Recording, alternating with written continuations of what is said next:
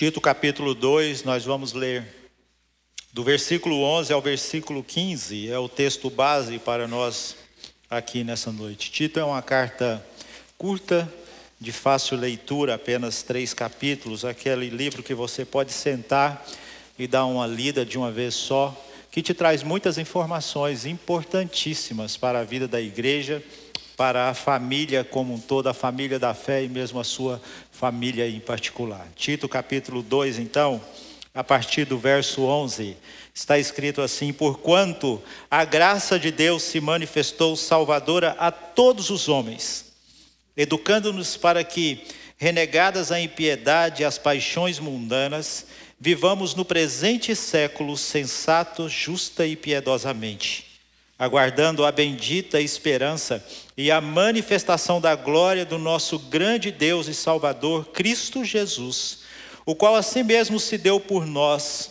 a fim de remir-nos de toda iniquidade e purificar para si um povo exclusivamente seu, zeloso de boas obras. Dize estas coisas, exorta, repreende também com toda a autoridade, ninguém te despreze. Essa é a palavra de Paulo para o seu fiel escudeiro Tito. Eu costumo pensar que o que Paulo está falando aqui para todos nós é que nós precisamos ter uma volta aos bons costumes, aquilo em que nós é, entendemos como o curso normal de uma família de cristãos ou uma família cristã, esse relacionamento que nós precisamos ter diante de Deus. A nossa vida diante de Deus. Então, nada mais importante do que o cenário que se apresenta hoje em dia. Nós temos uma sociedade muito complicada. Muitos valores estão sendo atirados dentro da igreja tem colocado muitos irmãos em dúvida. Nós recebemos constantemente pessoas trazendo suas dúvidas para nós, perguntando a respeito disso e de aquilo que ouviu de alguém que passou uma informação para ele, gostaria de saber se aquilo é verdade, e eles começam então a ter dúvidas quanto à sua fé. Então, Paulo está justamente tentando fazer isso aqui nesse texto, combater esse tipo de informação que não tem nada a ver com o evangelho que está chegando dentro da igreja. E a igreja precisa então ter esse retorno aos bons costumes. Ou seja, aquilo que nós pensamos é muito importante, aquilo que nós falamos também, como agimos lá fora também é muito importante e o que realmente nós acreditamos que faz muita diferença na nossa vida. Nós precisamos aprender que somos cristãos, professamos a nossa fé diariamente diante de uma sociedade que tem dado tantos valores que tem acompanhado assim para longe de Deus, isso tem atraído muita gente. Para você ter uma ideia, o pano de fundo que a igreja que Paulo instituiu na cidade de Creta é o seguinte: Paulo abriu essa igreja numa cidade que tinha muitos palácios luxuosos. Ela era muito conhecida pelos seus palácios, palácios com a característica primordial, com muitos cômodos largos, muitos quartos, muitos corredores, era monumental cada palácio que tinha em Creta. E a sociedade era bem sucedida ela se destacava pelos bonitos painéis que eles tinham, as flores que eles tinham, as, as esculturas de metais e as confecções que eles faziam. Era uma cidade que oferecia muito conforto para os seus habitantes. Religiosamente, então, a Creta era adepta às mulheres, tanto que eles tinham uma deusa chamada de deusa mãe, uma mulher com serpente nas mãos, e eles adoravam isso. Eles gostavam de adorar esse tipo, essa deusa mãe que eles tinham. A figura também dessa de um touro fazia parte da adoração desse povo e eles associavam essa figura do touro com a parte de fertilidade de toda a população. Era alvo de adoração, eles acreditavam que a fertilidade deles vinha daquela figura ali. Mas há uma figura interessante que eu acho que muitos de vocês aqui devem conhecer, que é o Minotauro aquela figura que tinha o corpo de homem, mas a cabeça de um touro. Eles adoravam também. Uma figura mítica que eles tinham dentro da história deles, que também dentro da história foi é, vencido ou derrotado por uma pessoa, um homem chamado Teseu. E Teseu também se torna um deus dentro dessa uh, forma de adoração que os cretenses tinham. Então, no meio desse esse cenário está a igreja de Creta, que além de ter que lidar com todo esse misticismo aparente, tinha que lidar com os falsos mestres, que por sua vez eram pessoas insubordinadas, que não queriam acompanhar aquilo que Paulo estava instruindo ali dentro deles, que queriam ensinar uma verdade que afastava o povo, ao invés de colocar o povo mais próximo de Deus. Eles eram gananciosos, eles também eram pessoas irascíveis, facciosos, eles tinham a forma corrompida de viver diante da sociedade. Então, o que Paulo está tentando combater aqui ao longo, fazendo esse, esse pano de fundo para vocês, é esse falso ensinamento que estava entrando dentro da igreja e poderia ser muito prejudicial para a igreja. Não é nada de novo o que acontece conosco hoje, quando nós temos informações que tentam nos afastar de Deus, que coloca em xeque a nossa fé. Isso já vem muito tempo. Por isso que a carta existe. Por isso que Deus coloca textos tão importantes como esse na nossa presença ou na nossa frente para falar. Observem que não é um privilégio da igreja de vocês, mas é algo que o homem vem combatendo ao longo do tempo, é combater esses falsos mestres. Mas o problema também é que a igreja de Creta, ela tinha uma acomodação conveniente àquela situação cultural. Sabe o que isso quer dizer? Seria como se nós estivéssemos aqui louvando ao Senhor Deus, mas estivéssemos acomodados com tudo que acontece lá fora, seguindo tudo que acontece lá fora e no final de semana nos reuníssemos aqui para louvar e glorificar a Deus. Pense você se Deus aceitaria o seu culto, o seu louvor. Acredito que Deus não aceitaria o, louvor do seu povo que tem, uma vida dúbia, aquela vida em que. É, em parte do, da semana é um cristão e parte dela não é. Não existe isso. A igreja de Creta sofria com isso, com essa, essa situação cultural malévola dentro da igreja e que estava é, infiltrando dentro da igreja através desses falsos mestres. Então chega esse homem, chega esse escudeiro, esse braço direito de Paulo para colocar as coisas em ordem. Paulo, quando escreve essa carta, é, é, contemporâneo da carta de Timóteo. A diferença de Tito para Timóteo é que Timóteo era uma pessoa, um pastor novo. Então, Paulo, lá naquela carta, ele fala: Olha, você prega a palavra para esse povo aí, apesar da sua idade. E eles vão aprender a te respeitar como pastor dele. Por outro lado, Tito é uma pessoa mais velha.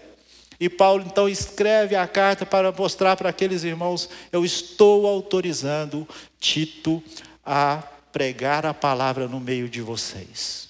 E eu espero que vocês não o desprezem, mas respeitem a Tito. É como se Tito fosse aquele amigo dele é, pessoal se fosse nos dias de hoje, que ele passava de manhãzinha aquela mensagem evangélica no WhatsApp: Bom dia, Deus te abençoe, Deus caminhe com o seu dia. Essas mensagens que nós recebemos diariamente de alguns amados irmãos. Esse é o Tito, é aquele cara, aquela pessoa que, que Paulo deposita sua confiança, que sabe que vai pregar o Evangelho. Então, esse é o cenário, esse é o pano de fundo que nós temos aqui dentro da palavra, dentro da igreja de Creta, dentro do livro de Tito. A igreja estava vivendo sendo atacada por esse misticismo. E esse misticismo poderia atrapalhar demais o crescimento da igreja. Algo que também nós sofremos no dia de hoje. Então ele chega no capítulo 2 e começa a colocar os deveres em que cada um de nós temos diante de Deus, como família e como pessoa também individual. Por isso que ele fala aos homens idosos, fala às mulheres idosas, fala também aos moços, aos servos. Ele trata de toda a classe de pessoas ali de dentro desse texto ou dentro desse capítulo. E chega no versículo 11, ele fala: Porquanto a graça de Deus se manifestou salvadora a todos os homens. O fato é de que, segundo o que Paulo nos apresenta, é que nós não somos ou não temos atitudes cristãs porque nós queremos, mas é porque a graça de Deus se manifestou. Houve uma manifestação de alguém que se encarnou, esteve no nosso meio, e isso nos dá plenas condições de agir como cristãos. Por isso que ele convoca a igreja. Olha, tu, porém, versículo 1, fala o que convém à sã doutrina, e ele começa falando: que os homens caminhem de forma correta, que as mulheres caminhem de forma correta, que a família caminhe de forma correta, que cada um tem o seu lugar. É isso que ele está trazendo para nós. Pela manifestação dessa graça, pela aparição de Cristo Jesus esse Salvador que esteve entre nós. Por esse motivo é que nós temos plena condições de nos entender que somos cristãos e melhorar o nosso relacionamento e o nosso caminhar. Então, quando ah, Paulo passa desse versículo 11, ele fala que essa graça ah, se apresentou de forma didática para todos nós. O que isso quer dizer? É que ela nos educou e aqui a, a palavra de Deus aponta, ou a tradução dessa palavra, aponta para um aspecto familiar, onde a família deve caminhar de forma correta. E há uma restauração no sentido de que todos os membros da família devem desempenhar cada um o seu papel devido dentro do seu lar. Isso é muito, é, é muito, como se diz, bom para a nossa vida encontrar textos que nos ensinam, que nos conduz, mas o nosso contexto de família hoje em dia, e falo numa sociedade que nós temos aí, existe uma distorção muito grande. Existem muitos erros dentro da família. A saber, um deles são aqueles maridos que não assumem o seu devido papel dentro da família. E quando isso começa a acontecer, isso é prejudicial para toda a família. Hoje eu tive a oportunidade de ler um texto que trabalha, um pequeno trecho de um texto que trabalha justamente isso, quando essa relação não acontece de forma correta. O marido se sente desrespeitado e a mulher se sente que não é amada. E um texto belíssimo apontando para isso. Quando há uma distorção dentro da família, ela não consegue caminhar como a família da fé. Ora, quando o marido não assume o seu devido papel dentro da família, sabe o que acontece? São mulheres que assumem o papel que não lhe diz respeito, ou além de suas responsabilidades, vai assumir aquilo que deveria ser o papel do marido. E isso começa a distorcer a, a família começa a caminhar de forma errada e começa a caminhar, aqui no contexto da palavra de Deus, caminhar erradíssimo conforme Deus tem ensinado. Não é assim que Deus espera que a sua família ou que a família da fé possa agir, mas é de forma correta. Vocês, homens, ensinem os mais jovens Ordene caminhe diante da sua família. Você que é mulher, você seja uma auxiliadora idônea. E você vai ter o amor e o respeito do seu marido. E ele chega também aos filhos que, no auge de toda a sua experiência, eles não querem caminhar da forma que precisam, honrando os seus pais. Eles acham que têm experiência necessária em sua vida e começam a caminhar com essa breve experiência, não dando ouvido aos seus pais. Muitas vezes isso é muito prejudicial. Nós sabemos muito bem que muitos filhos passam por dificuldades quando deixam de ouvir os seus pais. Isso é muito triste e isso vai contra a palavra de Deus. Para vocês terem uma ideia de como nós estamos, há um vídeo rodando no Instagram e eu, e eu recebi esse vídeo é uma menina que no auge dos três, quatro anos, ela está diante dos seus pais e ela conta para os seus pais: um, dois, três. E ela vira e fala: já deu, parou, chega. A menina é linda, maravilhosa. Se você ver o vídeo, você vai rir mas é a distorção que tem acontecido dentro da família, demonstrada de forma irônica. É isso que tem acontecido.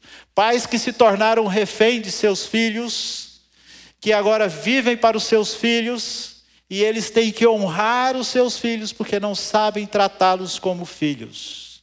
Esposas que muitas vezes pegaram o, o, o a direção do lar, porque houve uma omissão em certo momento do marido e assim ele está refém das decisões dela, ou seja, ele se transformou no auxiliar idôneo de sua esposa. E é justamente ao contrário. Esse é o contexto da família, entendam muito bem, de uma sociedade que nós temos vivido ultimamente. Paulo não está trazendo isso para nós. O que ele nos fala então e que pede para que Tito faça é insistir no ensino da correta conduta de cada uma dessas pessoas. Sabe por quê? E vale sempre a pena lembrar? Porque essa graça se manifestou a todos nós. Porque Cristo Jesus se manifestou a todos nós. E nós podemos caminhar da forma que Deus nos pede foi ele que nos ensinou, que trouxe esses ensinamentos para nós. Então, ele apresenta esse manual de conduta cristã no meio dessa carta, que direciona de maneira como deve ser o relacionamento dentro da família. Às vezes nós lemos a carta de Tito e nós passamos justamente por cima desse texto, ou lemos com tanta rapidez que nós esquecemos do que foi escrito. Mas se você pegar do versículo 1 do capítulo 2 até o 10, deve estar em negrito na sua Bíblia os deveres de várias classes de pessoas cristãs. Esse título, apesar de não fazer parte do texto bíblico, é colocado aí só para que você tenha um direcionamento, já dá uma boa ideia do que o texto vai trazer para você. Qual é o meu papel dentro da minha família? Como eu devo agir, como eu devo caminhar dentro da minha família? Se hoje eu sou um filho, o que, é que eu devo fazer? Se eu sou um marido, o que eu preciso fazer? Se eu sou uma esposa, o que eu preciso fazer diante da minha família? E como um todo, como família, como nós precisamos caminhar, como nós precisamos viver. Então, esta graça que Paulo menciona, ela é suficiente para regenerar nossa condição diante de Deus Deus para que experimentemos no final das coisas a salvação que nos é proposta. É isso que a, a, graça de Deus no versículo 12 traz para nós. Ela nos educa e ela nos mostra. Sabe por quê? Porque é por essa graça que nós fomos justificados e nos tornamos herdeiros segundo a esperança da vida eterna, ou seja, é através dessa graça que nós fomos redimidos, e essa remissão é que nos dá a possibilidade de viver como cristãos ante uma sociedade que tem aplicado seus valores que nos levam para longe de Deus. Estamos muito preocupados mesmo. Ah, ah, e falo para vocês, porque eu estou aqui nessa secretaria todos os dias, são várias mensagens que eu recebo de irmãos preocupados qual o direcionamento que a igreja vai seguir. Nós sabemos muito bem qual é, é essas perguntas. Mas a bem da verdade é que nós precisamos preocupar ainda mais em conhecer a Deus, a pregar a Deus, a saber como cristão quem somos e o que precisamos valorizar e o que precisa ser norteado em nossa mente e em nosso coração a todo tempo, para que evitemos essas distorções que nós entendemos. Versículo 14 traz para nós que foi por esse foi por nossa causa ou foi por amor de Deus sobre nós que houve uma entrega para que nós fôssemos remidos de toda iniquidade e fôssemos purificados. E quando houve essa remissão e essa purificação, nos tornamos propriedade exclusiva de Deus. E como propriedade exclusiva de Deus, nós temos a oportunidade de viver de forma correta. Porque Deus nos ensina, Deus nos abençoa, Deus derrama a sua misericórdia e ele nos conduz dia após dia. Então, quando você pega o capítulo, o versículo 12 do capítulo 2, saiba que essa graça, ela se manifestou na sua vida de forma didática. E você tem a, a possibilidade de aprender qual é a sua responsabilidade como cristão diante de Deus. Mas aí você pode pensar, mas será que ah, vai ter um tempo em que eu vou, não vou ser um cristão?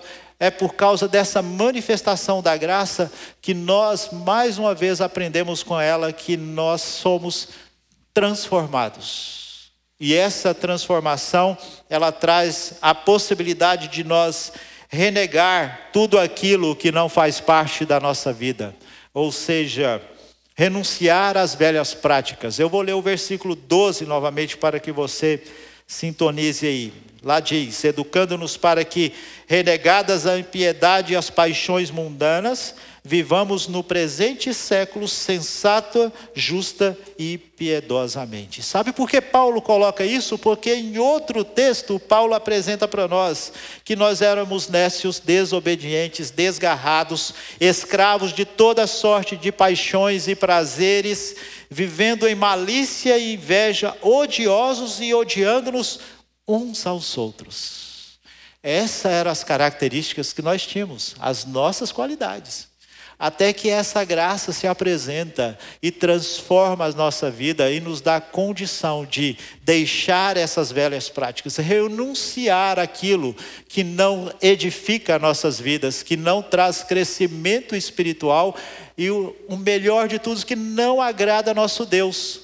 É assim que nós precisamos viver para todos que já conhecem Cristo Jesus, que essa graça manifesta, não há espaço para essa negligência religiosa. Só uma forma de viver, e essa forma é do jeito que Paulo está instruindo. Caminhe segundo o que a palavra tem para todos vocês. É, caminhe segundo o que Deus tem para todos vocês, ou seja, aquilo que não agrada a Deus, que nós entendemos que são as paixões mundanas, precisa ser combatido dia após dia. A renúncia nossa, ela é diária, porque a nossa luta é diária é você ver que aquilo que você vai falar, se não vai edificar uma pessoa, se vai trazer sérios prejuízos, pense por um instante. Vale a pena falar? Aquilo que você vai fazer, que você pensa que somente você vai ficar sabendo, vale a pena fazer? Porque Deus está em todos os lugares. E você não vai conseguir esconder nada dele. Então, as paixões mundanas que nós é, tanto lutamos, elas precisam ser combatidas diariamente. Há um texto que traz um pouco disso, de pessoas que resolveram caminhar segundo as suas paixões. E Deus então resolve entregar essas pessoas e fala: olha, já que vocês querem viver assim, eu vou dar um pouco daquilo que vocês querem. Romanos capítulo 1, de 18 a 32, é um texto interessante, e ele traz isso para nós. Ali ele fala dessa impiedade mencionada aqui no texto. Olhem só o que lá você encontra se ler esse texto. Acha injustiça, malícia, avareza, maldade, inveja, homicídio, contenda, caluniadores, aborrecidos de Deus, insolentes, soberbos, inventores de males, desobedientes aos pais e por aí vai. Paulo apresenta tudo isso de uma sociedade que trocou a glória de Deus por outra glória, e agora Deus havia entregado cada um deles as suas próprias paixões. Lá no verso 18 ele fala então que a ira de Deus se revela do céu contra toda impiedade e perversão dos homens que detêm a verdade pela injustiça. Não espere você que Deus vá alisar. Venha cá, meu filho, que eu vou te amar. Porque se você está abrindo mão de uma santidade em que Deus te deu o privilégio de ter, que Ele resgatou a sua vida, Paulo traz isso para nós em Efésios, é sempre bom lembrar disso. Ele resgata a sua vida, Ele transforma a sua vida, Ele te torna filho dele, te entrega como, e te caminha, você caminha com Ele como herdeiro. Mas se você quer viver segundo as paixões, não espere que esse Deus vá te tratar de forma diferente. Ele vai te julgar. A ira dele vai recair sobre cada um daqueles que têm tais ações. Precisamos aprender e ter isso na mente e no nosso coração. Por isso que o texto primeiro fala para nós, o versículo 12 mais uma vez fala: "Vivam com sensatez". E quando fala em viver com sensatez, é o relacionamento do cristão consigo mesmo, ou seja, são os meus atos individuais como cristão diante desse poderoso Deus. O que eu preciso fazer, o que eu preciso combater, o que eu preciso acreditar e o que eu preciso fazer para que Deus seja glorificado constantemente sobre minha vida. Para que Deus seja honrado através das minhas ações, para que o meu testemunho diante da sociedade, e uma sociedade também igual a de Creta, né? Nós temos vários locais luxuosos, maravilhosa essa cidade que nós vivemos Qual será o meu testemunho diante dessa sociedade? De que forma que eu vou viver aqui tudo o que eu penso e tudo o que eu fale, todas as minhas ações conduza uma pessoa que não vê a Cristo, que olhe para mim, mas consiga enxergar algo diferente de uma pessoa em que Cristo mudou o coração. Isso é viver com sensatez, de fazer algo que honre a Deus e não honre a você mesmo. Mais do que isso, ele fala: vivam com uma conduta justa, que refere-se ao seu relacionamento com outras pessoas. Como eu tenho me relacionado? Como eu tenho respeitado o ambiente da outra pessoa? Será que às vezes eu tenho exagerado com aquela pessoa a tal forma que ela se entristece comigo e eu, como cristão, eu, eu afasto aquela pessoa do Evangelho? Ou será que as minhas atitudes como cristão trazem aquela pessoa para perto de mim e ele quer saber como e quando aconteceu uma transformação na minha vida. É dessa forma que nós precisamos aprender nessa conduta justa desse relacionamento que nós temos com o próximo e viver em piedade também, que é como o cristão deve viver no seu relacionamento com Deus. E aí, meus irmãos, um relacionamento individual.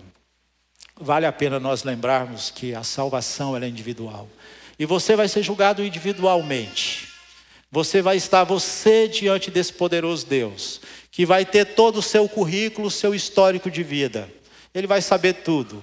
E é nesse momento então que nós vamos ver, ou você vai ter uma ideia da piedade que você teve ao longo da sua vida. Qual é a maneira que você quer chegar diante de Deus? Feliz? Talvez você agora comece a pensar diante de tanto desafio que Paulo escreveu lá no final de Timóteo, quando ele fala assim: Olha, eu combati o bom combate. Esse é o bom combate que Paulo fala para nós. Eu combati tudo aquilo que poderia me afastar de Deus. E quando as pessoas olhavam para mim, eu pedia: Veja a Cristo, não veja a mim. Eu sou pecador. Mas é isso mesmo que é viver com piedade, o seu relacionamento com Deus, quando as pessoas olharem, quando as pessoas tiverem um contato, quando elas poder trocar umas palavras com você, isso vai trazer refrigério e paz na vida delas. Paulo está falando para Tito: pregue essas coisas, coloque em prática essas coisas, ensine essas coisas. Deixe os velhos hábitos para trás e viva seu cristianismo de verdade. É assim que Paulo está falando para aquela igreja em Creta, mas era necessário. Porque a pessoa que está dentro da igreja, de uma hora para outra, colocar em xeque a sua fé depois de tudo que Deus colocou, ela está tendo um ensinamento errado. Ela mal sabe que aqueles que Deus chama, jamais Ele vai tirar do seu domínio. E Paulo está combatendo justamente isso. Esses são os mesmos desafios que nós temos hoje em dia. Nós vivemos muitas vezes numa idolatria, que nós começamos a honrar aquilo em que Deus colocou. Adoramos a criação em vez do Criador. Nós temos muita falta de conhecimento. A igreja tem muita falta de conhecimento. Nós precisamos nos aplicar a conhecer aquele que tem colocado todas as bênçãos sobre nossas vidas, conhecer de forma profunda, é explorar individualmente, ter ações individuais que nos conduza para perto de Deus. Nós precisamos ter uma vida com Deus. E vida com Deus indica em renúncia a tudo aquilo que você gosta de fazer, tudo aquilo que nós gostamos de fazer que desagrada a Deus, isso tem que fazer parte da nossa renúncia. É pensar se isso agrada a Deus ou se isso entristece a Deus, é melhor eu nem fazer. Se isso entristece a Deus, é melhor eu nem ir. Se isso entristece a Deus, é melhor eu nem falar. É melhor eu renunciar a essas coisas. Então, nós precisamos ter uma conduta de responsabilidade cristã diante de Deus porque nós precisamos aprender também a testemunhar desse Deus de forma correta. Que Deus possa nos abençoar nesse caminho. Olha bem, uh, existe uma, uma comentarista que chama Kelly do Novo Testamento, observe o que ela fala.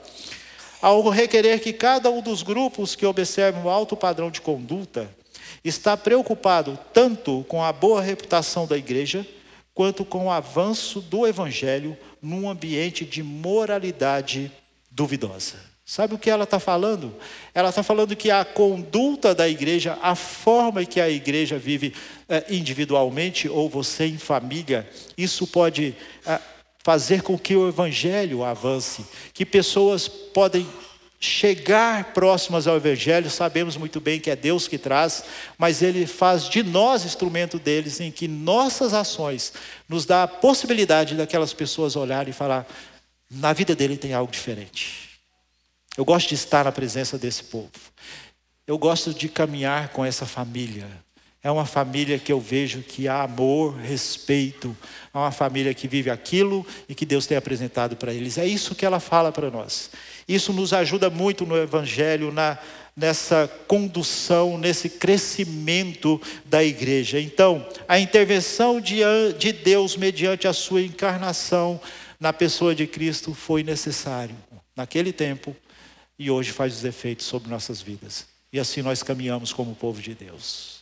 É por essa graça, é por esse Cristo Jesus que nós temos a possibilidade de voltar ao curso natural de nossas vidas o que se precisa mudar em nossas vidas é necessário e é possível mudar, porque Cristo Jesus esteve ao nosso meio. E mais um terceiro argumento, ou terceira observação que encontramos no texto, e isso traz um refrigério para todos nós, é que nós vivemos aguardando uma manifestação novamente de Cristo Jesus, ou seja, essa graça nos faz esperar. Essa graça nos dá esperança, essa graça nos faz sonhar que vamos estar eternamente na presença de Deus. Essa é a verdadeira esperança que nos é apresentada no texto, essa manifestação de Cristo, o nosso Salvador. Entendam bem que ele começa no versículo 11 falando: Porquanto Cristo, a graça de Deus, se manifestou Salvador a todos os homens ela começa, ou ela nos deu a possibilidade de nos educar.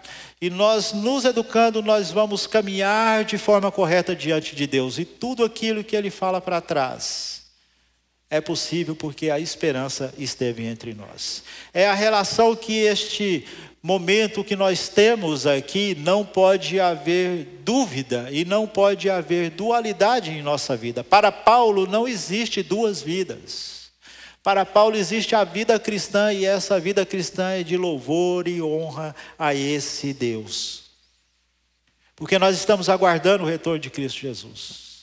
E nós sabemos muito bem qual vai ser o benefício desse retorno.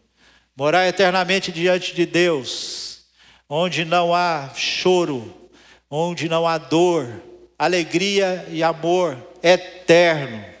Você vai estar diante do seu Criador você vai estar ali, vai passar o dia inteiro cantando louvor.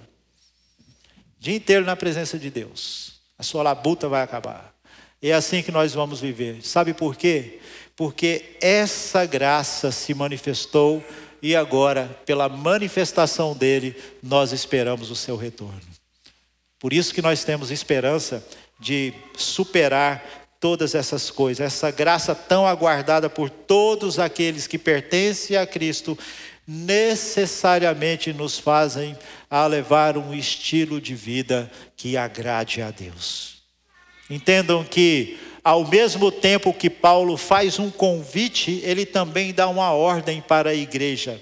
E a ordem dele é: vivam o evangelho que vocês têm em suas mãos, prega. Tito, prega para esse povo, porque senão eles vão ser arrebatados pelas ilusões desse mundo. Tem muita gente achando que essa vida aqui é muito boa. Mal conhecem o que Deus promete dentro da palavra dele. Mal sabem. Tem gente que se apega tanto a essa vida e ao que tem aqui que não quer deixar. Por eles vamos ficar aqui eternamente. Muito bom aqui. Mas é por falta de conhecimento. E é por isso que textos como esse, ou livros como o livro de Tito, vêm às nossas mãos hoje em dia para nos ensinar de que há algo melhor, há algo que nós precisamos almejar, precisamos caminhar de tal forma que eu vou receber essa recompensa. E uma dessas recompensas é morar diante de Deus. Fora disso, essa ilusão é pensar que Deus não está no controle de todas as coisas. E Paulo sabe muito bem disso. Quando ele fala: Olha, combata esses homens, Tito. Eles são severos, mentirosos, arrogantes, e vai levar o povo para longe de Deus.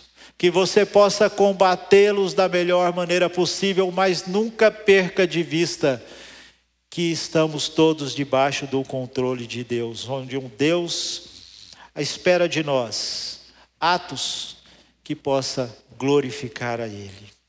Por isso, a preocupação que a igreja deve aprender a viver como igreja. Precisamos viver como igreja, seguindo o curso natural das nossas atribuições. O que Deus requer de mim, que eu preciso lembrar, leia a palavra de Deus. O que Deus precisa que eu saiba para honrar e glorificar, explore a palavra de Deus. Consiga ter entendimento suficiente para que Deus seja honrado em todo o tempo e que você possa viver aguardando a esperança que é esse Cristo Jesus no seu retorno, de tal forma que Deus seja glorificado em todo o tempo. Por isso, que todas as classes citadas aqui, e eu vou repetir para vocês: os anciãos e as anciãs, homens e mulheres mais jovens, escravos, são convidados a viver uma vida cristã real, porque, pelo poder da graça de Deus, aguardamos a bendita esperança, a aparição em glória de nosso grande Deus e Salvador Jesus Cristo. Todas as pessoas. Ou quando ele fala aqui, abrindo um parênteses para você entender, é que Deus, quando busca, ele busca qualquer um que ele quer. Não importa se é um escravo, não importa se é uma jovem, se é uma senhora mais velha, não importa se é um idoso, não importa qual a classe que existe. É isso que o texto nos apresenta. Seja qual for a classe, aqueles em que eu vou buscar, eu vou buscar cada um deles. E é quando eu buscá-los, que vivam de forma correta, que vivam aguardando essa esperança. Observem bem o que João Calvino comenta sobre essa parte, exclusivamente a respeito dessa graça que nos faz esperar. Sua graça inevitavelmente traz consigo novidade de vida, pois aqueles que continuam servindo ao pecado tornam nula a bênção da redenção. Aí ele prossegue: Mas agora fomos resgatados da escravidão do pecado para podermos servir a justiça de Deus. O resgate nos dá esperança. A esperança nos faz a servir a Deus. E esse servir a Deus, isso é um privilégio que Ele tem nos dado. Então, se por acaso, em algum momento, nós somos dominados pelas nossas paixões ou os nossos desejos pecaminosos nesse mundo, estamos agindo sem levar em consideração a obra de Cristo Jesus em nosso favor. Estamos dando vazão àquilo que o mundo tem apresentado para nós. Falsos ensinos, esperanças passageiras, algo que não tem valor necessário, não tem valor suficiente para a nossa, nossa vida. Precisamos fugir dessas imundícias como filhos de Deus. O sacrifício em nosso favor foi para nos libertar disso, dessa iniquidade, nos purificar, a, a fim de que cada um de nós sejamos zelosos daquilo que nós realizamos as nossas obras. Nosso testemunho, a forma que nós andamos e caminhamos todos os dias de nossas vidas. Aí há aquela questão, então, de você fazer um auto-julgamento, como tem sido a sua vida. Mas eu queria, então, caminhar para a conclusão dessa mensagem, voltando à nossa introdução, quando eu disse que é uma volta aos bons costumes, ao caminhar dentro dos relacionamentos com Deus, na minha família e o meu relacionamento interpessoal. Você precisa avaliar aquilo em que você acredita e você precisa voltar a ter a sua responsabilidade, seja qual for o seu lugar dentro da sua família. Você precisa aprender a caminhar conforme Deus quer. E isso, mais uma vez, eu gosto sempre de lembrar, é pela exploração, pela investigação, pela leitura na palavra de Deus. Ela não foi feita para que nós leiamos só no domingo de manhã e à noite, não. Essa palavra está na sua casa. E nós temos versões muito boas que trazem palavras mais fáceis de você ter e de você aprender a respeito disso. Eu queria só concluir aplicando dois textos, então, seja qual for a situação que você esteja, seja qual for aquilo que você esteja passando, palavra de Deus, lá em Lamentações, quando o povo de Deus passava por dificuldades, o profeta vira e fala: Quero trazer à memória o que me pode dar esperança. O que você está levando ao seu conhecimento quando você está em dificuldade? O que permeia a sua mente. O que você coloca no seu coração na dificuldade que você passa diariamente. Como é a sua vida individual de tal forma em que qual é a esperança que você deposita, ou melhor, aonde você está depositando a sua esperança. Mas para que você chegue à resolução ou à certeza da sua resposta e que você pode ter certeza que está agradando a Deus, eu vou ler mais um texto para vocês que se encontra em Josué, capítulo 1, versículo 8, que fala: Não cesses de falar desse livro da lei, antes medita nele dia e noite, para que tenhas cuidados de fazer segundo tudo quanto nele está escrito, então farás prosperar o teu caminho e será bem-sucedido. A investigação é necessária de manhã, à tarde, à noite seja qual for o momento que você tiver, o tempo que você tiver, não deixe de conhecer esse bondoso Deus, que tem derramado a misericórdia sobre sua vida. Paulo termina o texto falando: Tito, prega essas coisas, repreende se for necessário, e que ninguém te despreze. E quando ele fala, ninguém te despreze, porque você tem a autoridade que foi dada por Deus para pregar diante dessa igreja. E isso, para a vida de Tito, era algo que ele poderia se agarrar, porque ele estava pregando uma mensagem que vinha de Deus para a vida dele, e ele, como instrumento, ia passar para a igreja. E é dessa forma que nós precisamos viver de uma mensagem que Deus coloca em nossa vida e nós difundimos essa mensagem para outras pessoas, pela forma que vivemos, pela forma que pensamos, pela forma que falamos, por aquilo que nós temos a oportunidade de honrar e glorificar a esse Deus. Que Deus possa ter misericórdia de nós e continuar nos ensinando e conduzindo nossas vidas em todo o tempo, pois, como eu digo sempre, é um privilégio honrar a Deus. Às vezes nós temos alguns trabalhos, é, parceria com o Betão lá, Marquinhos e alguns outros, Rogério está aqui, e sabe de alguns trabalhos que nós realizamos. Está muito cansado, mas há uma frase que nós temos conosco, que é, pelo preço que foi pago, nós precisamos fazer muito mais. E é isso que eu deixo para vocês. Pelo preço que foi pago, é privilégio nosso honrar a Deus. Que Deus nos ensine em todo tempo ser testemunhas dele. Vamos orar mais uma vez.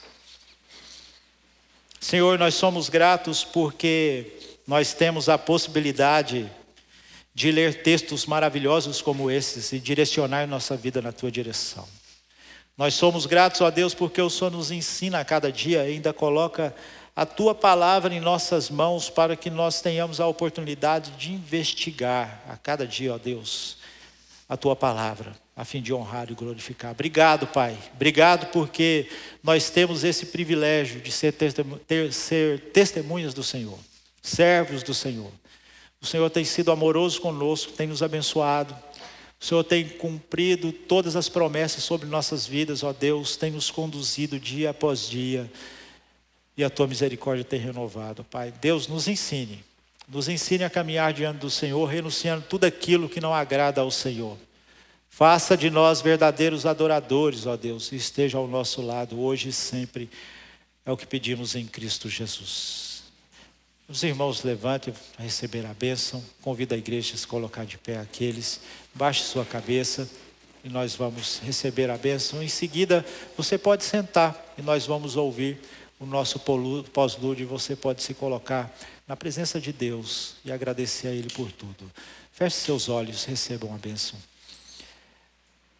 Que o amor, ó Deus, do Senhor, esse grande amor, possa conduzir os teus filhos hoje e sempre, na certeza de que o Senhor, ó Pai, tem amados de tal forma que entregou o teu filho para remir os pecados de cada um, justificá-los e assim otorgar a salvação sobre a vida de cada um. Que o, a graça do Senhor Jesus, ó Deus, manifesta sobre todos nós, possa nos conduzir em santidade, possa nos dar e colocar em nossa mente e no coração a responsabilidade de caminhar de forma correta em santidade de vida diante do Senhor, ó Deus.